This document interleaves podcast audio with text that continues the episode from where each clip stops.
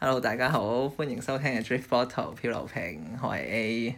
就是原來啱啱錄比較特別嘅特別篇，係啦，咁啊諗住唔係喎我哋應該要翻翻嚟個主軸，諗住錄翻啲大腦少少實用啲嘅，即係唔好圈圈死嗰個圈子。 所以我農春咧今集咧係會諗，即係講翻真係誒、呃香港同台灣，我哋即係叫做生活咗年半啦。啊咁到底差異係啦，真係覺得有生活上或者叫文化上面嘅差異嘅嗰個小細節咯，傾下呢啲位咯。好你啊有最大嘅感觸係乜嘢？台港文化唔係話最大嘅，但係最近發現到嘅一件事，就係咧，唔知大家有冇發覺同台灣朋友傾偈咧，佢哋係好少有用呢個錄音嘅，哦哦係啊，佢哋唔用語音佢 㗎哋唔用錄音嘅。跟住咧，我有陣時就會誒、懶得打字啊嘛，跟住我就會錄音俾佢哋啦。跟住差唔多都係錄個十零秒好正常啦。跟住轉個頭之後，我啲 friend 就會直接打打電話俾我話：喂，啱先講到呢呢樣呢樣嘢咧，我都覺得係咁啊。跟住之後就會順住個 topic 講咗半個鐘頭電話。就唔係用錄音嚟講。係啦，即係佢見到你一錄音俾佢就打電話俾你㗎啦。如果佢得閒搞笑，係咪諗住可以錄到音即係可以講到電話嗰個狀 態？唔知啦，但係我哋會即係我哋平時錄音嘅話，都係會你覆我錄音，我覆翻你錄音咁樣係咁上下㗎嘛。差唔多啦。係啊，所以係咪因為佢叫揸車咋？即係大家都係揸，我哋揸呢度機呢度叫揸車 啦 嚇。即係中文嚟講叫似車，似 車，係啊，就係揸住架綿羊仔咁樣嘅一個狀態。但係你似車，如果等紅綠燈嘅啊話，但係似車都唔會你用錄音唔會仲快啲咩？都唔會傾電話。係啊，我諗佢真係文化差異。即係可能佢哋會覺得，既然都係咁，點解要一來一回咧？咁樣係咪因為拉要錄音會比較麻煩？ 哦，咁咁多個掣咯，係有有一個前設，台灣人咧就唔會用，係咯，應該都少用 WhatsApp 同埋其他嘢，係啊，咁我唔多數知嗯都。係奶。係啊，我哋過咗今晚之後，大家可能就連 W 字頭呢個都唔會用啦。變咗咁做 S 字頭或者 T 字頭。係啦，咁唔知大家會唔會有啲咩轉變 啦？咁就係前節想講嘅嘢就係大家都仲係即係台灣人嚟講係用拉用得多嘅。係啊係冇錯。之後仲有啲咩嘢特別？哦，係咯，揸車。哦，哇！揸車真係，唉，真係不得之了。同大家分享一件一件日常。試完我哋我哋，即係我同春同一間屋咁樣一齊住啦。咁我哋住喺永和區啦，咁我哋學校就喺文山區係咪啊？係啊係啊。喺文山區，即係我咧就平時咧，即係為咗慳錢又好，乜嘢都好啦。 我就即係通常咧喺未有駕照之前咧，我就係搭巴士或者搭捷運翻學嘅。咁但係我搭巴士搭捷運咧，我就用半個鐘。但係若然咧，我依家咧即係有陣時，即係台灣係有 Vimo 啊，有 GoShare 咁樣咧，我揸車咧最快咧十分鐘可以去到學校，最慢咧十三分鐘可以去到學校。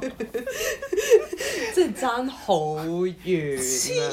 線㗎，真係唔尤其是我哋搭捷運咧，我哋仲要行過去啦，跟住落車之後仲要行翻學校，嗰段路真係哇，好真係遠啊！咁樣同埋唉，真係行呢樣，即係大家可能覺得行其實冇乜嘢啫，行行十分鐘都可能冇乜嘢。喺香港嚟講覺得冇乜嘢，嗯，台北嚟講你真係仲要喺文山區。哇，真係好煩。文山區點解煩啊？因為佢真係一年三百六十五日，佢真係可以一年三百六十日，佢可以同你經常落雨咯，黐線啊！佢搬到嚟永和呢邊可以同學校咁遠，就係、因為我哋真係頂唔順文山區經常落雨。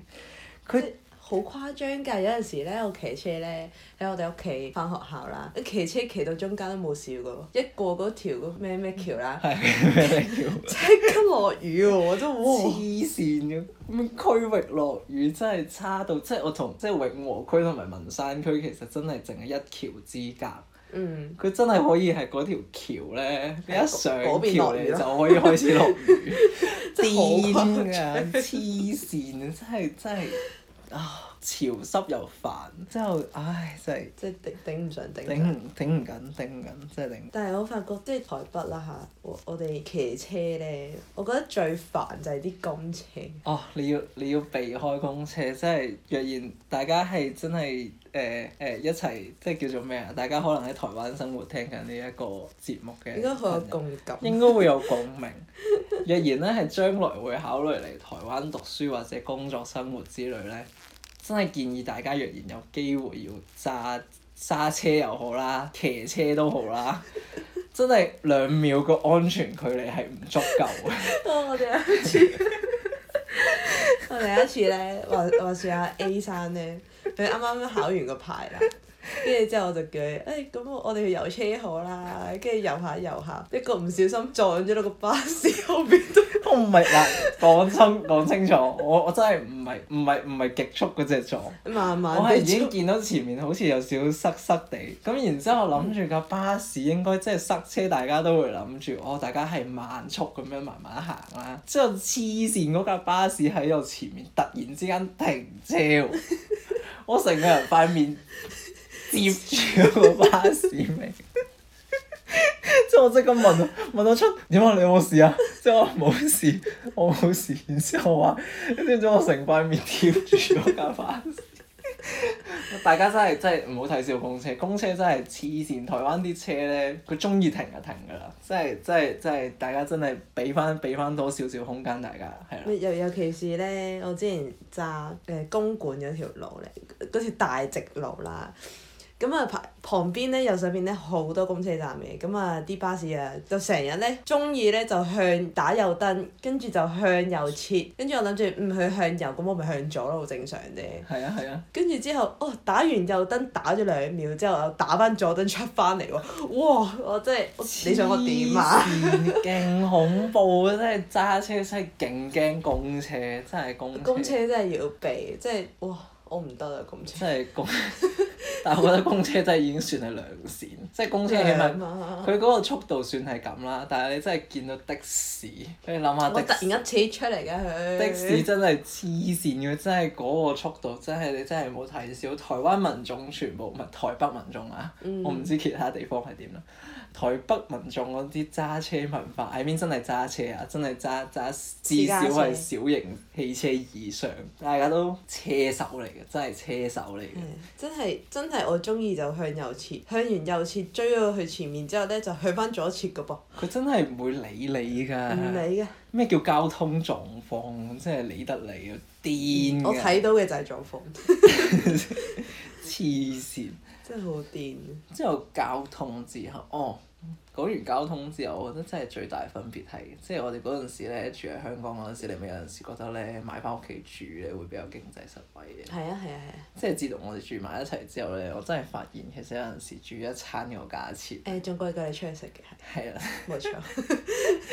假設我要七仔，我買個外賣可能淨係七十幾蚊，我買埋支嘢飲我先九十蚊。之後我哋一屋四個人，我哋食個飯煮三餸一飯都未有個湯，已 經 at least at least 係每人百幾蚊話，嗯，差唔多差唔多。百五蚊起跳咁差唔多樣差唔多真係唉，大因為家唔知唔知係咪因為佢誒有好多都係外來嘢，哦來貨貴，嗯，但係台灣嘢嘅話都唔平咯，我覺得。買餸係唔平，我唔知點解覺得買菜特別貴。咪可能我哋去去超市買，係啫，都冇咁誇張啊！我買條魚六十幾七十蚊，我買 買棵菜四十幾五十蚊。誒咁係嘅，可能佢哋啲稅貴，要俾翻啲錢俾啲農民，資助農 民，係東歐啊，我唔知啊，黐線！你咪當資助下啲農民咯，我農民咁辛苦係咪先？ 實力唔允許啊！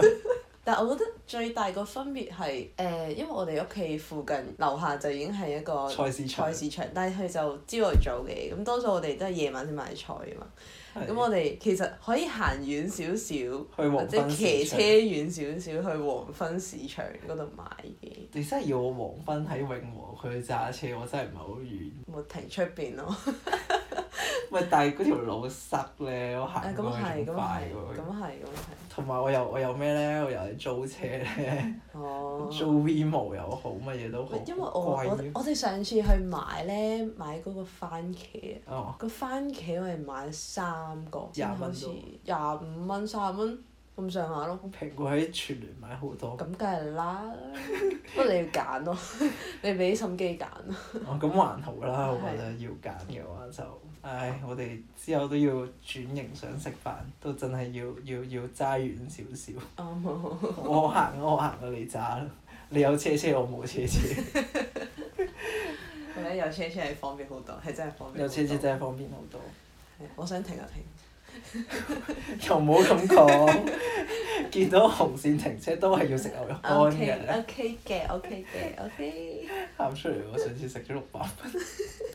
但係我覺得台灣啲嘢食係比較集中嘅，即係食誒物種類裡面，係啊，即係覺得嗯冇乜好食咁樣咯。你想食其他嘢真係要去遠少少地方，例如咧，例如啊你係講緊熟食定還是係熟講食緊？啊熟食。哦，即係譬如話，我今日想食拉麵咁樣，可能真係要跑個區先。係。啊，即係你真係要跨個區先食到啲似樣嘅拉麵。啊，即係係啊。誒，如果你唔介意嗰個味道係點樣 嘅話，咁就其實隨便都有得食嘅。咁係嘅。係，但係如果你想要有翻少少味道 嘅話咧，你就要行出啲啦， 即係遠啲啦。有少少味 道。我但係真係認真又講開食，真係唔覺得台灣人嘅正餐真係有啲，即係我哋我唔知係咪，即係雖然話大家都係叫做括弧華人 嗯山括弧社區啦，嗯，即係但係佢哋呢邊食晚餐咧，有啲人可以係淨係食個豆腐花啊，咁樣就叫一個晚餐。佢哋係啊冇或者正餐飲呢飲個個概念。哦湯，飲個湯就當晚餐。我哋係要食飯㗎嘛。我唔得，我要食飯。 我要食米飯，我要食米。誒或者誒麵咯，想當初我哋第一第一件買嘅家電應該就係電飯煲，冇錯。我我話誒唔得啊！如果要落廚嘅話，一定要食飯。但係你附近咧真係想食飯你即係你一係就去嗰啲叫做咩熱炒店，嗯，就買個飯或者你去瀉粉咯。係啊係啊。係啊最最常最常幫襯就係啲便利商店，冇錯，因為我哋屋企附近其實 全部都係速食店，你噏得出嘅咩速食店我哋都有。 台灣有㗎嚇。咁我突然之間爆間哈迪斯出嚟，我真係幫你唔 到，我香港都冇咯，屋企。都好掛住哈迪斯。我唔係嗰個年代，食屎啊！ 我真係唔係嗰個年代嘅喎，傻。 哈迪斯喎哈迪哦唔係我年代。但係你知道哈迪斯我知道，但係唔係我 年代。好中意講三次。少咗個套面， 真係少咗個套即係我啱啱出嚟，佢就嗯差唔多沒落咁樣。好似係差唔多。係啊，你嗰陣時應該仲喺度吔緊 片，嗯，好彩好彩係日緊片啫。放心啦， 應該就已經係吔緊片嘅。 嗯，台港文化嚟講，其實都真係幾多。你要我霎時間講出嚟係真係用字咯，因為有爆。四啊！即係有陣時我哋廣東話用嘅詞語，我哋翻譯咗做國語嘅話，佢哋都係聽唔明。哦，係啊，係啊。我話馬 B，跟住佢話咩馬 B，你鬧我啊！仲有大陸鬧法係係咪？你大鬧法嗰陣你鬧我，我話唔係啊，我話你嘅手麻痹， 哦馬掉啦，哦原來係咁講嘅，佢哋係咪叫馬蘇啊？叫馬蘇啊？定係直接叫馬掉啦？馬掉啦，唔該 晒，唔該晒。跟住佢哋聽唔明馬 B 嘅鬧我。語言溝通嘅死症。係，即係有有時候你以為你自己講中文好掂，嗰佢係嗯你我講我啲冇咩？覺得自己好掂過㗎，認真。我我嗱蘇蘇啦，蘇蘇啦，蘇蘇啦，玩大家好都啦蘇蘇啦。夠溝通咁樣啦嚇。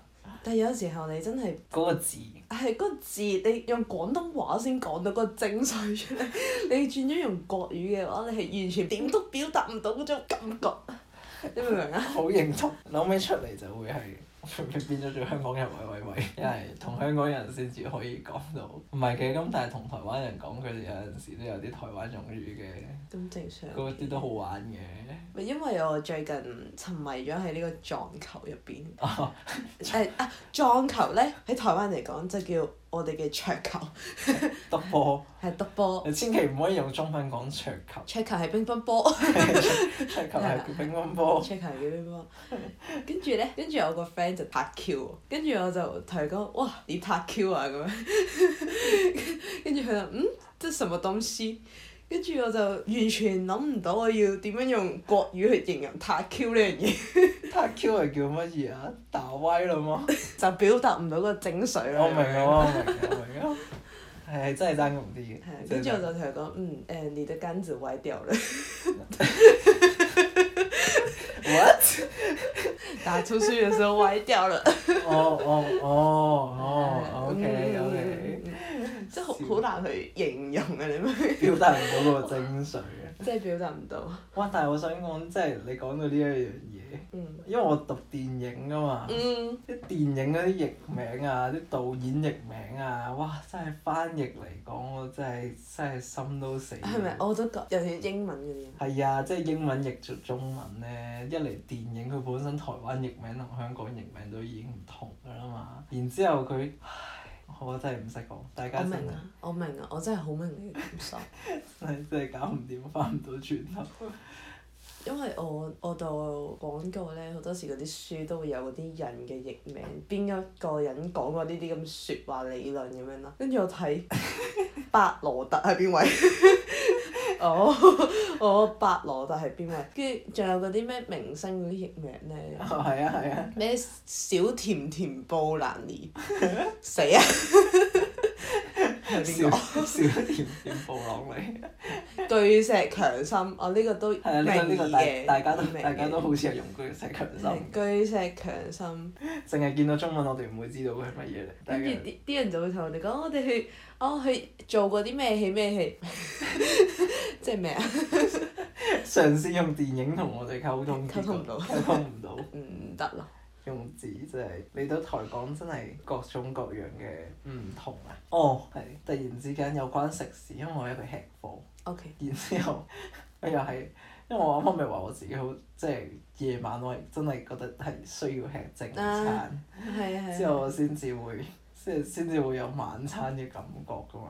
即嗯係我覺得即係一喺屋企裏邊食屋企飯咧，係真係幾係幾需要嘅一件事。係啊而即係 for 我嚟講，即係有陣時咧，即係以前嚟到台灣之前咧，你咪會可能啊覺得台灣人好幸福，嗯日日都食夜市，夜市有哦咁多食。而家不 了，我大家真係過嚟台灣生活之後，你會對夜市呢樣嘢，即係你夜市你真係諗真啲，你炸雞扒、全部都係雜。手搖店之後，誒、手搖我覺得誒我自己還好啦真真係還好嘅，嗯即係即係其實我自己依家都唔係好飲，因為其實真係好甜，落糖真係俾嗯你你。可以嗌嗌咩噶嘛？係嗌啊我已經美真堂係去親手搖店，我都係嗌微糖，嗯，我熱炒、鐵板燒啊，台啊鐵灣板燒台灣人好中意食嘅鐵板燒，然之後仲有啲咩啊？啊，總之就係一堆炸嘢啊，係啊滷味啊，嗰陣時大家都好中意食嘅係滷冇錯味，嚟台灣旅行一定會食嘅滷冇味。錯，之後嚟到呢度住之後咧，滷味真係我應該有大半年冇食過滷味， 滷味真係真係好邪惡。我自己就還好嘅，即係我自己到依家 so far 落嚟，我係瘦咗嘅。嗯啊咁你我我唔講啦， 你我就唔講啦。保護當事人唔該。好，好 我哋保護翻當時。哇！但係喺台灣嚟講，夜晚真係啊，同埋夜市又真係淨係夜晚先開。 即係你可能你晏晝嗯你真係可能你即係叫做我哋叫做食 tea 嗰陣時嗰啲時間，你會想食咩？夜市唔開係㗎，夜市係唔係唔單止夜市啊，即係夜市唔開都好正常啦，佢叫夜市啊嘛。你係譬如你三點零鐘，你瞓到兩點零，你三點零鐘想食個嘢，你揾唔到餐廳開㗎， 呢個時候就要冇投咯靠我哋可愛嘅便利店同埋可愛嘅速食店，冇錯。真係癲㗎喎！即係我哋真係我哋街口咪有間茶餐廳，即係港式茶餐廳啦。跟住我有一日起身，嗯，好想食香港嘢，跟住之後就唉出去買啦，收個 皮。佢唔係收咗皮，啊，啊中場有食，中場有食。佢有中場㗎。有啊，去咗中場有食我唔嘅，跟住我就講晒嗯轉個頭去 M 字頭速食店，真係救命！真係冇講笑。 好攰啊！頂我想講 M M 字頭速點，即係依家我哋依家錄緊節目，依家大概兩點幾啊嘛。嗯嗯， M 字頭速食店竟然唔係廿四，我真係佢覺十二得點鐘關門咯，好絕望。我覺得人生十二好點絕望，係十二點。黐線。十二點係咩時間？台灣人咪真係咁健康？誒、但係我識落啲台灣人好似其實都幾早瞓，即係除咗我哋係嗰啲啦，嗯我哋係個個都爆肝爆到死嘅咯。嗯，我識嗰啲一點鐘瞓咯。咁係嘅，差唔多嘅。係啊，差唔多。一點鐘瞓，十二點生合理嘅。好咯，咁係我哋唔 啱咯， 對唔住咯，對唔夜住咯， 貓，真係唔好意思咯。對唔住咯。啱啱諗到有樣嘢想講，突然之間又唔記得咗。啊，我唔記得咗啦，由佢啦。屌你個 Let it go 係啊，係 Let It Go 啊，台灣嘅 KTV。啊 shit，我覺得呢個要開名，我呢個要開名啦。我利申真係我呢個頻道啱啱先開，真係冇呢個業配嘅嫌疑。但係即係喺台北生活嘅朋友仔，真係若然你哋會懷念香港嘅 K 場、K 房、 即係廣東歌。廣東歌、星光大道。 Yes，係我即係誒、主流嘅 KTV，一般嘅廣廣東東歌歌都係陳奕迅陳奕迅仲要得嗰幾首，路口音好心分手，好心分手。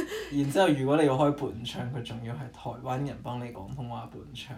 係冇錯。但係如果你去啊星光大道嘅話 咧，嗰啲咩咩衞蘭啊，第一個諗起就係衞蘭，真我係之後衞蘭啊，咩 Stephy 啊，張敬軒都揾過。張敬軒啊，即係誒、比較多我哋認識嘅嘅香港歌手嘅話，都會喺度，雖然都會佢都唔有，係啊最新，但係但係咧有好過冇。係真係真即係我係，哋以前嗰啲即係你去嗰年代啲過嚟咩咩櫃啊，啲咩咩點點啊咁嗰啲 咧，叫咩咩迪啊，哇真嗰係啲真係好哦！啊，你唱國語歌就 O K 咯。即係我明白，即係我哋身處異地，當然都係要融入當地文化，咁但係有陣時都係有思鄉情懷啊咯。因為我哋平時唱得太多國語歌啦，係係係。係我哋嗰陣時喺香港，可能都仲係唔係太過識得珍惜我哋可以唱到廣東話歌嘅機會。係我哋嗰陣時喺唱香港唱歌全部都唱國語歌，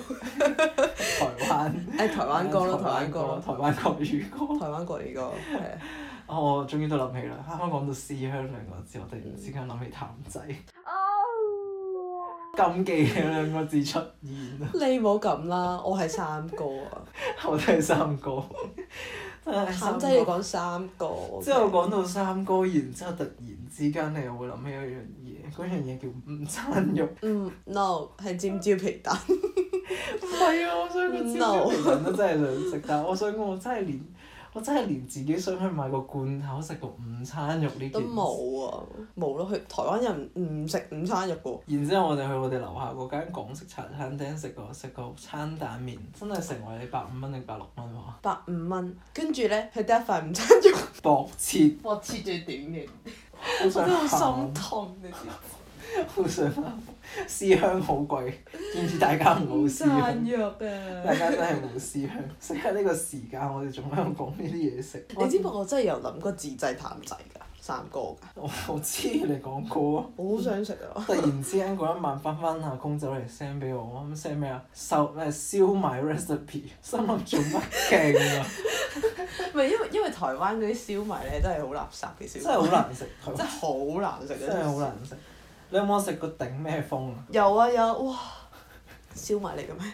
我自己冇食過啦，但係我我自己期望食，即係我覺得大家嚟到台灣嗯真得係，除非你熟路，真係你知道邊間港式你餐廳你唔好係好食隨便去一間唔該。 真係唔好去，真係你真係唔會揾到香港味道。我試過食阿乜大附近嘅，即啊係上兩個禮拜嘅事嚟嘅啫。跟住因為我個人好中意食魚香茄子飯。係跟住我就鳩衝去食呢嗌呢個魚香茄子煲啦啊，跟住諗住佢應該同香港差冇幾，可能差個三成左右，我已經好滿足 㗎啦。哇！點知送到上嚟食一啖，我同我個 friend 講：喂，點算啊？一成都冇啊！ 最嬲啲上尾你成食都冇外賣 pack 翻嚟嗰個 係嘛？係啊，冇錯。人格擔保嗰個真係唔係魚香茄子，嗰個只只係茄係子碎碎肉煮茄子，係然之後啦，個汁，哇！即係唔係咯？我聯想翻嗰個汁個味道，我真係跟。住勁大陣嗰啲咩咩嗰個咩菜名啊香菜香菜哦，菜佢哋好中意咩都落啊香菜嘅真係好難食，喎，黐線嘅，真係好難食。癲嘅唔係講笑。唯一係個唯一係個奶茶好飲，我飲咗 兩杯。哦，我發現台灣人沖港茶係意外地 O K 嘅，誒誒港茶你話，其實是但一間都 OK，我覺得太奶都 O K。我唔知點解佢哋可以入手到嗰啲奶。係你喺台灣見到紅白奶，我真係覺得好感動。唔知大家對紅白奶有冇有冇概念？佢唔係黑白淡奶，誒、好似係叫黑白，即係總之係實哦咩花嘅隻淡奶， 係咯咩花，佢有兩隻嘅。咁唔係紅白罐嘅咩？我以黑白前罐咩？我以前死啦做水包嗰陣時，我係紅白罐嘅喎。唔知喎，總做之咗沖到嗰陣奶味出嚟黑白罐，O K 啦，係啦， 是但啦， 沖到嗰陣奶味出嚟，啱啊！飲飲到嗰陣味，我覺得就 O K 嘅啦。因為台灣啲早餐店啲奶茶真係你飲完你一定餓啊！我我自己還好，我胃啊粗啲，啊，sorry，我胃 比較脆弱少少。脆弱些少，飲完一定餓。啊但係台灣奶茶冇咁誇張咁樣。同埋真係得個奶字冇茶字啊，哦，咁係咁係嗯。大概係零點五成嘅茶咁樣，零點五成係點樣啊？即係五十 percent 係咪零點 五 percent，OK， ？O K。零點五唔 percent。該晒，呢位同學數學有啲差。啊，對唔住，零點五 percent。台灣文化嚟講，住就真係大家真係，除非大家好有錢啦。嗯台灣呢度叫做電梯大樓，先至會有 lift 嘅啦。嗯，如果唔係就好似我哋依家其住，唐樓咁嘅 feel 咯，我哋而家呢度住叫咩嘢話？公寓哦， 我哋公寓就係唐樓。冇錯。台灣大部分人都係住公寓，但但係我覺係嗯得誒、呃、電梯大樓方便嘅點係去唔使追垃圾車咯。啊我追垃圾車，嗯，追垃圾車真係一個禮拜指定幾日， 指定幾個時間好攰， 着垃圾車。追垃圾車真係好攰。即係你日日聽到，唔嘟嚕嘟嚕嘟嚕嘟嚕嘟嚕嘟係呢個嘛，唔係呢個咩？唔係呢個啊，唔係呢個咩？即係日日聽都會唔記得嘅。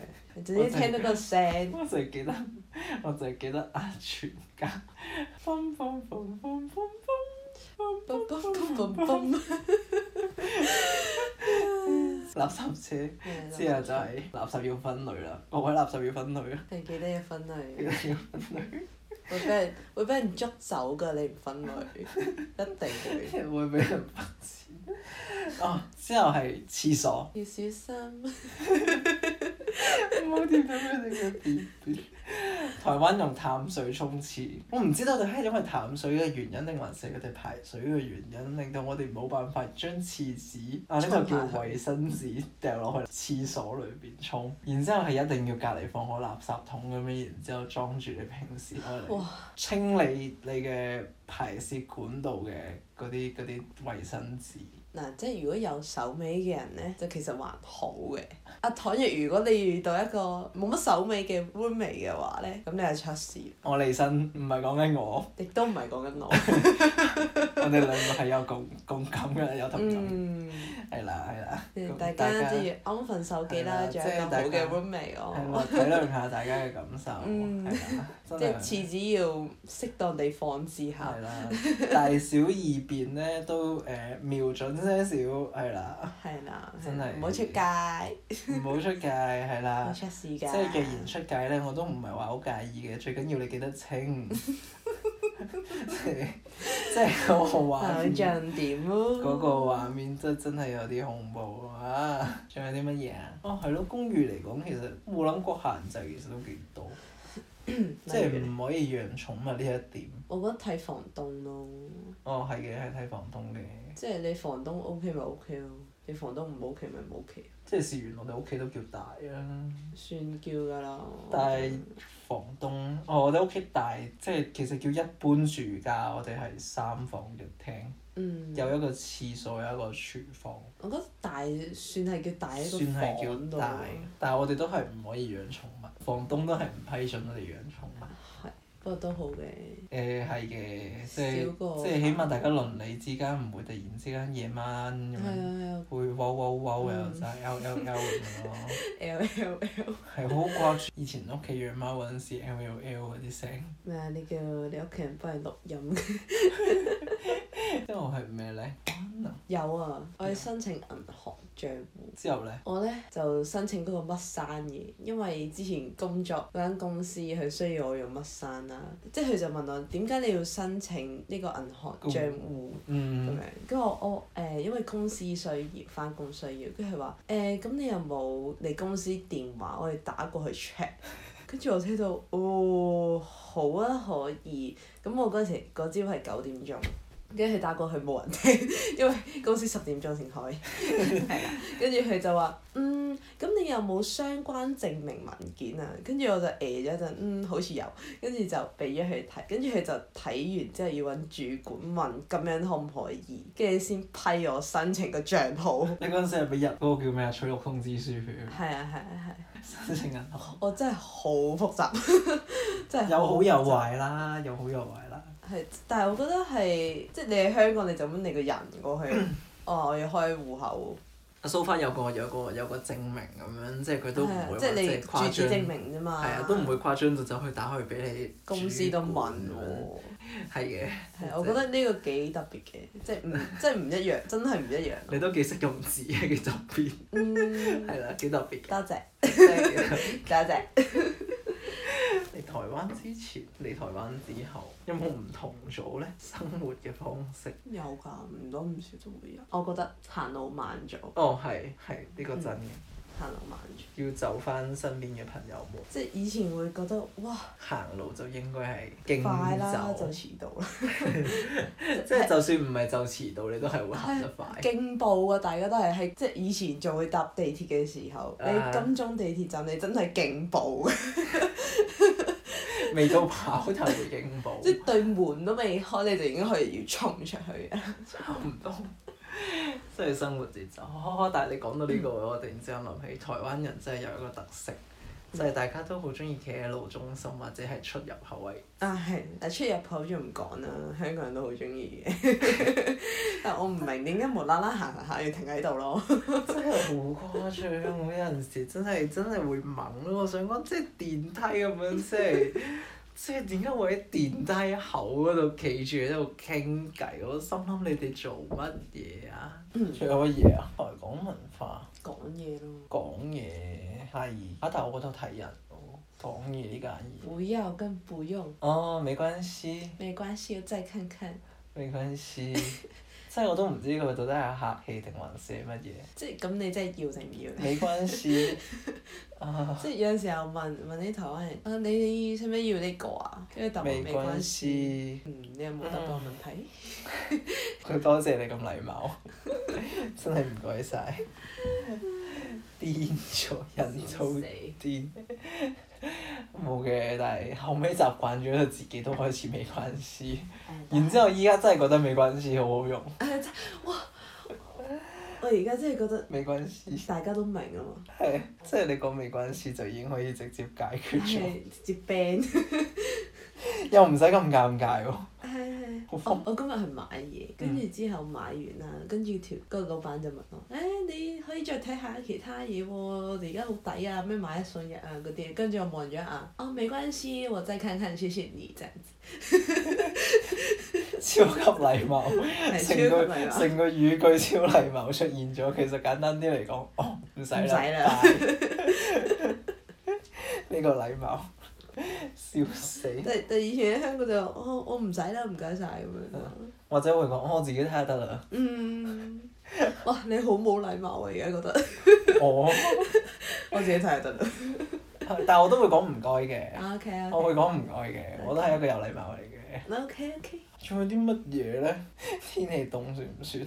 雖然我覺得而家已經冇辦法比較，其實同香港嚟講，嗯，應天該氣差唔多。係天氣嚟講，真係成日成日落雨啫。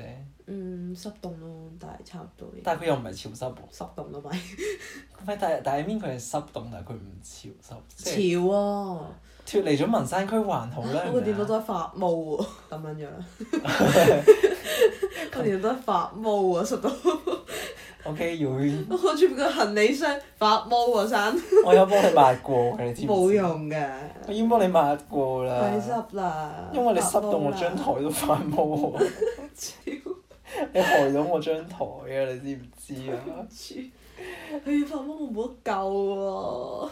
真係搞點啊？俾個袋佢冇，嚇！但係其實香港都潮濕㗎，但係香港但冇有濕到咁喎。係咪真係有落雨同冇落雨係差嘅咧？嚇！但係香港係堅係潮濕。啊！但我個結放喺屋企唔會濕到咁發毛喎，我啲袋唔會發毛喎。好啦好啦好啦好啦，好咁咁咁冇呢件事咯， 當冇呢件事。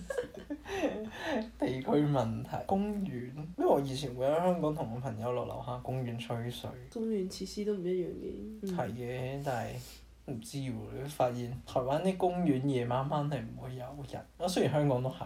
唔係喎，好街童嚟嗰度。 You mean you and I？ Yeah yeah yeah yeah, you and me, you and me。 O.K. 但係台灣公園唔知台灣公園俾我哋嘅感覺係，因為可能係因為台灣公園咧大部分都係冇蓋嘅，然之後又成日落雨，就會變咗做你想即係同朋友出街傾個偈咁樣，你就會覺得好似好好似好唔方便。同埋佢哋興邀請朋友去屋企噶嘛。嚇！但你唔覺得即係成日嘔喺屋企，你個人會發毛嘅咩？嚇咁漚喺屋企，同你朋友一齊漚喺屋企，又唔係你自己漚喺屋企。啊！但係有風吹住吹水係兩件事嚟。咁人哋有海濱公園噶嘛？香港人係咪？誒、呃台灣人，台灣人啊香港都有。係台灣人哦，嗰、個海濱公園啊！啊，好長喎，唔好靚好意思，喎。海濱長廊我真係諗起隔離有海嗰啲海濱公園。我哋呢邊嘅海濱公園真係有海咩？請問河河濱，啊 河濱公園。啊有河。濱真係已經算好河啦，濱咯，咪即係佢最好隔離咪條渠啦。佢唔係，佢唔係，佢唔係，堅佢係係河，佢係河嚟嘅。哦，好大條嗰啲河濱係公啊係園啊啊係啊，但河濱公園都係冇蓋咯，你都係要淋雨，嗯呀即係我覺得住到我覺落。得係真係習慣唔一樣咯，即係佢哋會覺得同朋友傾偈唔需要喺公園咯。即係會邀請翻屋企，係啊，即係佢哋係嘅佢哋唔會 care 你嚟我屋企點樣點樣，即係傾偈。但係我覺得反而係香港人會好 care 邀請朋友去自己屋企。香港屋企咁細， 係啊，你自己唔好意思㗎嘛。一嚟係啦，二嚟都唔好意思，即係傾得嘢都唔好意思，掟人走啦，搭的士咁。係啊，跟住跟住香港人嘅話，好少會留朋友喺自己屋企瞓。台灣又好似意外地還好喎。啊，我見好多都係㗎。誒、呃即哦係大家都會咯。係啊，大家都會。唔好意。思，啊用咗還好呢個字。係，哦，除我個咗 channel 轉唔翻翻。除咗美關師之外咧，真係下一行係咧啊，都係另外一個好啲嘅比較 tricky 嘅一個字。嗯，大家熟練呢兩個字，真係嚟台灣。還好，美關師沒哦關係，下一行真係還好，我再看看，係真係真係實用，先這樣，超實 用。先這樣先生居然唔使講，呢個比較唔好禮貌。 ，OK OK，美關師我真係看看就好了。謝謝。朋友問起嗰陣時啊，唔覺得呢、個呢、個包包好靚咩？然之後，嗯，喺後吧。你又唔會即係又唔會話係好好冇禮貌。係又唔會好冇禮貌，你又唔會覺得好讚賞式咁樣。嗯，但係喺後呢個字係大家真係小心啲用，慎用啊，係真係實用。當你同你另外一半講嘢，然之後用喺後呢個字你。係 G G，你真係小心，你真係會 GG。同埋都差唔多，其實都好多好日常嘅少少嘢，因為其實呢啲嘢都好細藝，同埋即係因為細 A 所以先冇咩人講，我覺得。誒、即係同埋你突然之間要提起，其實都真係都真係幾難話好刻意咁樣去講到嗰樣嘢出嚟。你係真係要過嚟呢邊生活過，呢啲真係喺台灣生活同喺台灣去旅行係兩件事。嗯，但我想講台灣真係嚟到之後咧，讀大學你唔似讀大學嘅喎，即係你原本你覺得讀大學係一件都幾 individual 嘅事情嚟㗎嘛，哇，點會仲走嚟同你講話原來你今日有個班主任嘅啫？我聽到自己有班主任嗰陣時，我噏咗你知唔咩知？ 咩班豆，豆，然後係我全班長，对，喂班长才是重啊点，好不好？班長是怎樣？即係即係即係，我嗰下真係黑人問號咗，心諗吓？唔係喎，但係有班導都幾幸福。誒、我自己最近就真係心同感受，就真係有班導係幸福嘅，因為自己想話處理有啲嗯，問題嘅時候，係真係有班導會會出嚟幫幫即係會手。幫到手咯。係啊，但係前面嗰年係真係，即係我第一年嗰陣時，我唔冇乜點，即係嗰個班導可能就係教我一科全年科咁樣。嗯，咁其實就冇乜嘢，咁然之後個班導嗰個存在就係一齊選下班幹事咁樣。誒，跟住然宣之後就傳下啲嘢咯，我哋個班嗰個班主任冇呢樣嘢，啊真係㗎。係啊。然之後佢誒、哦就一齊食下嗰個叫咩啊？班會食下 pizza 咁樣，咁就消失㗎啦。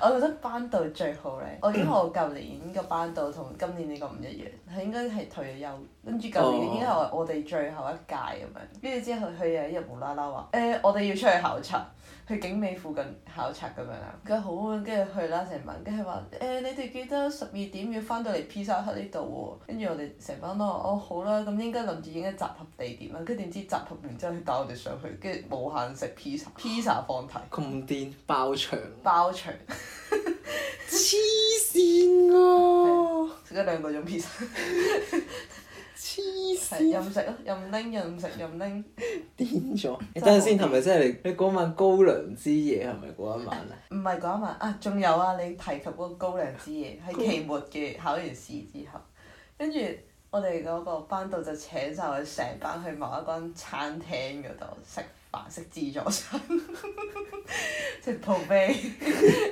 跟住之後中間佢仲搞咗個餘慶節目，自己走去買啲咩高粱酒。我走去調酒。誒，跟住買晒啲材料啊，鋪晒喺度。佢話：嗯，我哋今晚嚟搞調酒比賽。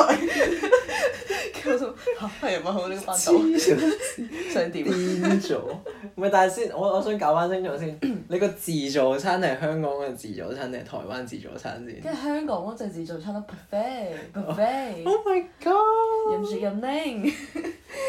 同同同聽緊聽緊節目嘅係大家若然仲全部喺呢一秒鐘，我要同大家講清楚，台灣嘅所謂自助餐，你真係係我哋嘅三重 飯，三三餸飯自己揀揀餸。我哋自己揀。即係大家真係唔好對自助餐呢件事太警惕，即係若然有一天你哋真係會嚟台灣，然之後有朋友同你講話，我哋今日食自助餐，你真係唔好俾咁大期望 先。即係可能埋單一百蚊台幣。係一百蚊咁樣，然之後你自己就去夾餸嗰只咧，然之後就有個飯盒，啲頹飯咁樣嗰啲感覺嘅嘢，係。就真係唔係你想象中嗰啲好高級台嘅灣，高級嗰啲叫 buffet 啊，係都係英文都係嗰個，但係發都音啊唔一樣。佢係 buffet 同 buffet 啊。 buffet，佢哋讀 buffet，我哋我哋讀 buffet。哦 OK，喂，個重點係咩？阿班豆，阿班豆，佢自己咧飲醉咗酒。諗起佢翻唔翻到屋企？冇，我哋我哋助教父去上車。原來你係有助教呢件事。有有有。我哋個助教係從來都冇出現過就。係， 可能根本就冇，我哋諗起填咩咩嗰啲學科問卷咁全部唔樣，使助教。然之後你佢嗰個問卷會走嚟問你，對於助教嘅表現你哋有啲咩評分？即係我哋嗰陣時先恍如大悟，原原來一教齊授係有有副有助教。 助教，真係嚇死！但我嗰陣時一開始嚟台灣旅行嗰陣時，我係真係覺得呢個地方係適合生活到適合旅行。我到而家都係咁覺得。但係你住落咗之後，你又會覺得呢度其實生活其實有啲幾唔唔係好方便，即係學士啱啱話齋，即係你台灣你想食早餐，即係你識你真係想食早餐，你真係可能淨係可以揀早餐店、快餐店，咁或者便利店，嗯，你就唔會可以期望到有餐廳嘅出現。都係，佢哋比較晏開始，但係台灣人又好早起身翻工嘅喎，你又正會常時間喎，我覺得八算九。哦啊，咁佢哋好多時都係八點鐘翻工。八點鐘。先出門口外面唔哦係嗰唔個係，好多人都係八點鐘翻工，但係佢哋佢哋就真係淨係收五點啊，八點到五點。其實我覺得呢件事好健康嘅一件事，係唔太健康。太健康。我有時候想早瞓嘅時候，你睇下條路塞到點。哦，我明你意思。嚇、但係可以收五點，其實係眾人嘅夢想嚟嘅喎。咁係，咁你都要付出嘅，早起身。朝九晚五，雖然你都係朝八晚五。啊，但係真係台灣講到翻工，工時啊一個缺陷性嘅比較，即係台灣你真係我真係覺得你真係淨可以諗嘅就係你，真係夠揾夠食就真係台北啦，我唔知其他地方係咪啦，夠揾夠食我覺得已經好厲害，儲唔儲到錢我覺得真係有啲商榷，有啲保留，即係大學生嚟講，你唔知有冇你要聽過行情。嗯，大學生畢業嗰個價咧，真係你出翻嚟二萬三噶，二萬三之後，誒、你扣咗你租金咁，可能真係你好命即係啲啊，掹掹可以夾緊租。夠咯。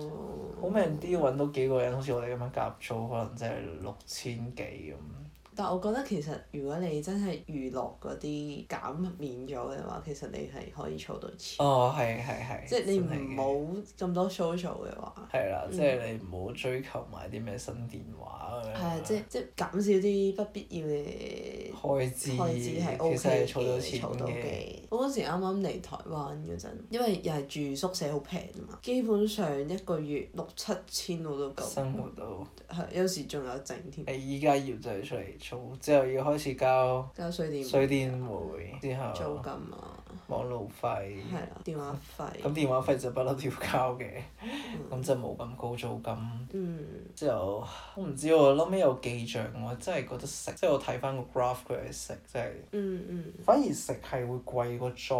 我依家嘅狀態嚟講，因為成日食外邊啲嘢嘛，誒、唔知啦，即係若然你要即係三餐食足嘅話，其實都真係，因為我自己係大食，即係即係我唔唔係大食到好誇張嗰隻大食，而係我。嗯，正常食。我必須要三。餐都食咯，誒、礙於我自己胃有物毛病，三餐都要食嘅時候，即係每一餐嗯 even 即係 at least 七十，咁晚餐就一定過百啦，就係大家就嗯唔好考慮啦，即係除非便利店。但係但係其實我覺得誒、呃台北以食嚟講，即係如果你攞台灣即係台北嘅糧嚟到去用嘅話，其實係貴嘅喎食。咯，即係若然你台北，啊但係你台北冇得同台南比較啊，我話台北啊，台北裡面自己比較係個量。因因為即係有時候可能你同朋友出去食好少少食一餐，食好少少可以食好好唔多嘅係喎食好少少即係啲食好少少啫喎。嚇，之即後係呢比比你食麥當勞再上一個 level，比你食酸豆腐再上一個 level 啫喎，嗯哼，就已經係三四百蚊嘅咯台幣。有即心係你你嚟台灣旅行嘅話，你當然覺得哇三四百蚊啫咁樣，但係其實我哋平時一餐是但食嘅可能係七百九十蚊嘅啫喎。係啊，係啊咁如果有一日你想食誒、呃打邊爐，咁你又冇咗成千蚊嘅咯 唉，台幣。係咁當然啦，對比起香港嚟講，都係一個好平嘅價錢 啦。真係唔可以用香係港啦錢，但嚟思係如果考你你嚟到台北生存生活嘅話，你就要攞翻台北嘅物價去衡量台咯。灣人嘅收入。係啊，作為一個喺台灣生活嘅人嘅收入，嚇、我真係嚟到呢度，我真係依家都覺得食 M 記係一件好奢侈嘅事。睇你食咩啦。嚇、但係你正常一個餐就還好嘅，如果你有加密嘅話，咁就貴咯。唔得喎，我覺得食一個早餐然之後百幾蚊咯，我依家唔得喎，即係我食好我似食啊開會一百三十五咯，唔覺得一百三十五有啲誇張咯，唔係，但係一百三十五其實還好，即係好似我咁哇好咧。啦嘛，一百三十五。依家我養成咗一個習慣就係我依家去食食 M 記咧，我係久唔久先食一次，然之後一食咧就通常食好啲啲嘅，即係就食 over 個乜二百鬼嘢。啦嘛，咩 BLT 唔知乜嘢啊咁樣，咩暖牛咩有堡咩咩蘑菇咩咁樣嗰個堡咁 咩樣，安格斯係乜啊乜嗰乜個套餐咁嗯樣，通常一食就食到八一百八咁，然之後再加大個薯條咁又樣有蜜就旋風。二咁我又冇乜旋風嘅， O 即係 K。淨係咁樣單餐一個咁樣就百零二百蚊咁樣，二百蚊咁樣差唔多。其實我覺得係貴，係合理嘅嗱，應如果該。以呢個價錢對比起香港嘅話，我都覺得貴，嗯，因為即係好少我哋香港你五萬蚊食個 M 記咁喎，即係有嘅少咯，即係係係係係好肚餓嘅時候先會咁做嘅。係通常就係通常廿三蚊餐，定依家已經廿五蚊餐啦我。唔知啊，太耐冇翻我仲停留緊喺廿一蚊，我真係廿三個原來 bell 親。唉，真係思鄉的時候，論思鄉的時候，大家會做啲乜嘢？你思鄉嘅時候會做咩？我會煮飯咯。啊 我都係，我之前試過自製碗仔翅，但係失敗咗。我哋兩個嗰陣時就喺度 喺度亂咁玩，咁啊但係我覺得我哋玩出一個成就，我希望我哋煮出嚟嘅魚香茄子媲美，我就覺得係我哋嗰個魚香茄子仲好食過餐廳啊！好真係食過嗰間餐廳嘅魚香茄子，真係唔係講笑，真係有錢，我覺得我哋兩個可以開間茶餐廳啊，我淨係賣魚香 茄子，魚香茄子飯專門店咁樣我哦仲有薯仔炆雞翼咯，係啊薯仔炆雞翼係我 我嘅哋菜，都可以，我嘅菜。係啊，真係。即係嚟到台灣生活，可以話鍛鍊咗你嘅廚藝咯，其咁實。去外國讀書啊，不嬲都會有呢啲嘢嘅，咁係。因為因為通常因為我以前咧，我老豆成日都教我整薯仔炆雞翼嘅，啊但係我次次都係誒、呃、聽完之後都係冇機會去試整，屋企有個人煮就唔會覺得自己要煮咯，即係可能旁邊打下手咁樣咯，係啊，望下咁樣係啦。望下咯，但帶係下鹽啊，帶下糖 啊，依家嚟到嘅而家就時候主廚係啦，直接自己嚟，自己嚟，係咯，都某程度上有成就感嘅，係嘅。即係見到我啲 roommate 食得咁開心，係啊，多謝你幫我清食。晒啲薯仔，講到薯仔好似好難食，我最中意就係食薯仔。我見到你哋食得開心，其實煮嗰個人都真係開心嘅。係嘅，係嘅，呢個真嘅。唉，算啦，屋企裏邊嚟講咩，得我同你煮得最 多。哈哈哈哈哈哈。哈哈。啦，逼佢食香港嘢咁樣。係咯， OK 咁嘅不冇其所謂餘啦兩個，我哋好似一直冇講我哋另外兩個 roommate 係台灣人， 哦，係咩？唔好意思啊，對我唔住哋一定要用廣東話嚟同香港你兩個道 歉，唔好意思啊， Sorry，一直逼你哋食，真係 對唔係啊，你住。哋都可以煮翻台灣嘢請我哋食㗎，如果佢哋會希煮望，有咁嘅一日， 希望有咁嘅一日，好有禮貌啊！我哋之間真係，我哋好有禮貌嘅，仲留有一個空間咁樣，大家一齊進步。係大家一齊進步。佢講到呢個節奏，其實係咪差唔多要 off 啦？所以。係咪啊？呢個節奏突然之間覺得可以 off topic。好啦，咁既然落到嚟依家呢個節奏，咁就同大家講聲 good night 啦。雖然大家聽嘅時候唔知係咪夜晚。好啦 Good morning，Good ，good morning morning and good night。咁我試下用廣東話嚟錄一個正常啲嘅，即係平時前面嗰兩集嘅嗰、個嗰、個收尾。我唔係好記得添，突然之間，誒睇下先， 叫乜嘢咧？唔記得咗。哦 Yeah，重新嚟過。咁多謝今日大家收聽，如果大家中意嘅話，記得 follow 我哋嘅 podcast 同埋 Instagram 嘅 channel，緊貼追蹤我哋嘅每一封來信、每一個故事。如果大家有故事想分享嘅話，都可以 send 過去我哋嘅 IG channel。咁誒，期待可以收到大家嘅唔同嘅一啲故事。咁我哋今日嘅故事就到呢度，係啦，咁啊分享到呢度，咁期待下一集再同大家再見面啦，係啦，有啲棘，拜拜。拜拜。